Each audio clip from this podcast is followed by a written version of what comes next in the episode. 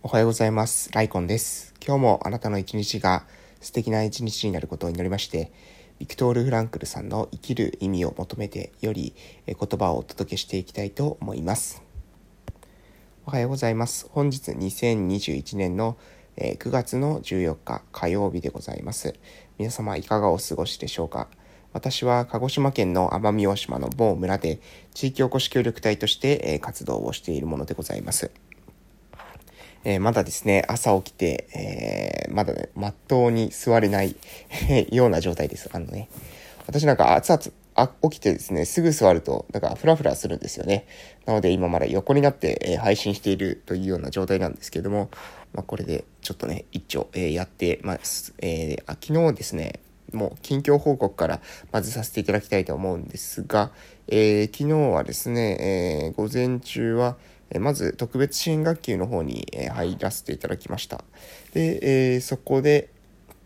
まあ、子供たちに少し関わって、えー、で、えー、まあ、私一応言語聴覚士という資格を持ってまして、えー、まあ、コミュニケーションとかですね、え脳機能とかにある程度専門性を有してますので、えその観点から子供たちに少し、え専門的な、え関わりっていうものを今、えやっておるところでございます。まあ最近はね、え子供たちの中になんかね、やる気が出てきた子が結構いまして、で、えそれまあ非常にですね、嬉しいなというふうに思っておるところです。やっぱりですね、学校の勉強っていうのは、やる気を出してあげる、え意欲を引き出してあげる、本人にを、何ですかね、その自分の自ら、この内側から湧き上がってくる、えー、モチベーションのようなもので、えー、動機づけるっていうことが、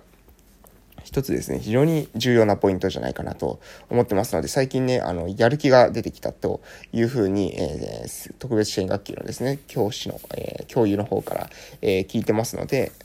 まあ、そこは非常にね、あの、良かったかなというふうに思っております。まあ、これも学校の先生の、えー、支援も、あの、大きいと思いますので、えー、そこの先生とはですね、まあ、共同しながら、えー、子供たちにね、より良い環境提供する方法っていうのを今後もですね、模索していきたいなと思っております。そして、えー、昨日その後、日中はですね、えー、私たちの村の、え交流拠点、えー、ゼントキアンという、え交流拠点を、え運営してるんですけれども、えそちらの、え方に、え在籍しておりました。で、在籍しておりました。うん、そちらの方に、えいました。もうちょっとですね、朝起きてごめんなさい、日本語がおかしくなっているところあると思いますけれども、だんだんだん、その、大体のですね、文脈を、え読み取っていただけたら、え嬉しいなと思っております。で、そちらの方にいて、まあ、今後の活動の計画とかっていうのをですね、午前中は、え打ち合わせをしたりとか、えー、午後ですね、え来られた方に対してですね、えー、まあ、いろいろ、え話を聞き、伺ったりして、えー、一日過ごしたというような感じでございます。で、夕方の時間にですね、放課後児童クラブの方に、一度顔を出しました。で、そこでね、あの、放課後児童クラブに、え来てる子供たちはですね、え、通常学級の、えー、子供たちが、ばかりなんですけれども、えー、そのね、えーと、私が特別支援学級に行ってるっていうのをですね、えー、見ているので、なんで、あの、自分たちの教室には来ないんだというふうに あの、言ってましたね。あの、昨日、非常にそれがね、まあ、特徴的だっていうか、えー、面白かったなと思ってます。まあ、あの、来るな来るなと言われるよりはですね、いいのかなと、思ってね、あの、本当自分たちの教室にも来てくれとか言ってましたけれども、ね、まあ、なかなか、うん、どうでしょうね。えまあ、学校の先生の、うん、考え方次第かなと思います。まあ、入る方法としてはどうでしょうね。まあ、通級とかいう制度もありますので、入れないことはないのかなと思うんですが、うん、まあ、もう少し、えー、今の段階では特別支援学級に関わらせていただいているので、そっちの方にね、精一杯、まあ、コミットしていくってことが、えー、その後のね、展開を広げていくことにもつながっていくのかなと思います。まあ、とりあえず子供たちにはね、あの、来るな来るなと言われないようにね、あの、私自身もですね、えー日々の行動を、え振り返って精進してまいりたいというふうに思っております。で、えっ、ー、と、その後ですね、終わった後6時ですね、6時くらい、6時までは、あの、放課後児童クラブの方にいて、今度はその6時の後は、えー、地域ケア会議っていうのが、えー、私の村であって、で、そこちらにもですね、参加させていただきました。で、そちらの方では、まあ、えー、私たちのですね、村の、まあ、えー行政ですね、え保健福祉課とか、あの、社会福祉協議会とかですね、え社会福祉法人とか、えそういったところの人たちが、え関わって、出てきて、まあ、あとは、え私たちの村、歯医者さんとかですね、薬剤師さんとかも、えいらっしゃるんですけども、そういった人たちも出てきて、で、え奄美市、えの方からも、え先生たちが来て、え地域のケアのあり方について話し合うっていうようなことがあったんですけど、その中で私もですね、今の活動について、え少し発表させていただくという機会を、え取らせていただきました。で、えその活動の中で発表させていただいたのが、えっとですね、オンラインでのリハビリの導入例をですね、え話させていただきました。私たちの村、人口の割にですね、まあ、土地が非常に広くてですね、え移動に時間がかかるっていう、え特徴があります。で、それをどういうふうにして突破していくのかっていうことについての一つの案として、えオンラインでの環境下で、えリモートでリハビリが行える、えそういったことをしていく。このことによって、え少ない専門職で、え村をですね、しっかりカバーしていくっていうことにつながるんじゃないかなと思いまして、え今ですね、導入している例について紹介、少しですね、皆さんに何か気づきになっていただけたらいいなと思って、オンラインでの、えリハビリテーションのあり方っていうものを話させていただきました。結構ですね、興味持ってくださった方も多くて、なかなかね、あの、面白い取り組みをしてるみたいなので、また、あの、報告をしてほしいというような意見もありましたので、まあ、非常にね、日々活動しててよかったなというふうに思った次第でございます。はい。えー、まあ大体そんな感じですかね。で、今日は、そうですね、今日は、えー、午前中の方は、えー、保育園に行って、で、昼からはですね、乳幼児検診がありますね。んで、オフラインサロンの集まりがあるんですけど、乳幼児検診で私の方は今日はあの、オフラインサロンの集まりの方には出ませんので、出れませんので、うん、あの、そうですね。まあいろいろ、だんだん予定が、えー、いっぱい詰まってきてるなというふうに日々実感しながら、まあ、あのね、予定が詰まってくるってことは、それだけ、まあ、うん、人と接する時間、その接点、えー、まあ、村の人たちと関わる時間が増えているというわけなので、えー、一生懸命ね、その瞬間瞬間を大事にして頑張っていきたいなと思います。それでは、えー、大体話を、話したいことというか、近況報告と今日の、え活動について話しましたので、えビクトル・フランクルさんの言葉に移らせていただきたいと思います。はい、えー、それでは今日の内容を読ませていただきたいと思います。それでは行きます。私は平和研究が攻撃性といった非人間的、非人格的な概念を頼りにして進められている限り、うまくいくはずがないと信じている。もちろん、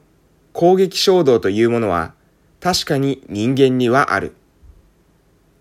その衝動を人類以前の先祖から受け継いだと解釈する人もいれば、精神分析学的な立場に立って、何らかの反動形成として解釈する人もいる。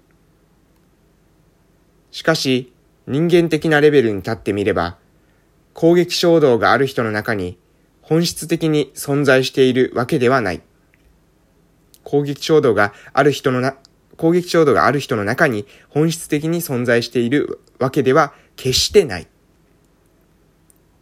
それは常にその人がそういう攻撃的な態度を取らざるを得ないような何かに向かうものとして存在し、ずっとそういう態度をとってきた何かに向かうものとして存在しているということである。どんな場合でも問題とすべきは非人格的な攻撃衝動に向き合うその人の人間としての態度がどうかということである。攻撃衝動、それ自体が問題なのではない。はい、えー、以上でございます。はい、で、ちょっとね、内容をまとめていきたいと思いますけれども、えー、攻撃性、こういった非人間的、非人格的な概念、こういったものがですね、えー、私たちの中に、えー、攻撃衝動、えこういったものというものはですね、あるというふうに、ビクトール・フランクルさんは一応ですね、え考えている。えビクト攻撃衝動というものは確かに人間にはある。えしかしですね、それというものは、え人間的なレベルに立ってみると、攻撃衝動がある人の中に本質的に存在しているというわけでは決してないというふうに言っているわけですね。それは常にその人がそういう攻撃的な態度を取らざるを得ないような何かに向かうものとして存在し、ずっとそういう態度をとってきた何かに向かうものとして存在しているということである。どんな場合にしたとしても問題とするべきなのは非人格的な攻撃衝動に向き合うその人の人間としての態度がどういうこ、どういうかということである。攻撃衝動がえ攻撃衝動、それ自体が問題なのではない。攻撃衝動があったとしても、その攻撃衝動に対して私たちがどういうふうな、え態度で接するのかということが大事であるということですね。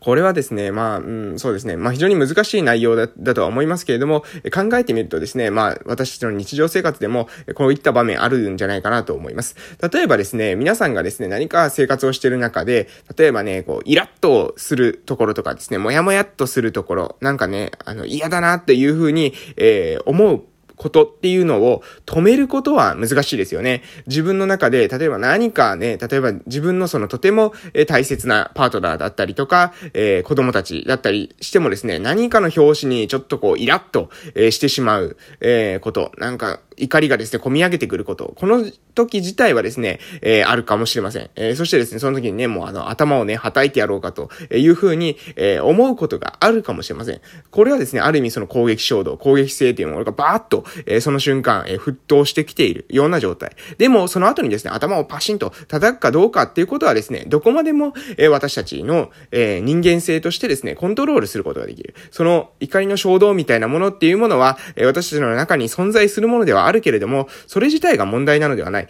それに対してですね、どういうふうに向き合うかということにですね、人間性が現れる、人間的な部分というものが現れるというふうに言いたいんじゃないかなと思います。なので、皆さんの中に感情があったとしても、その感情に振り回されるかどうかっていうのは、皆さんがハンドルを握っているということですね。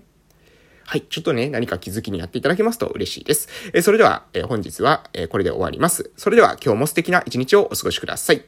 いってらっしゃい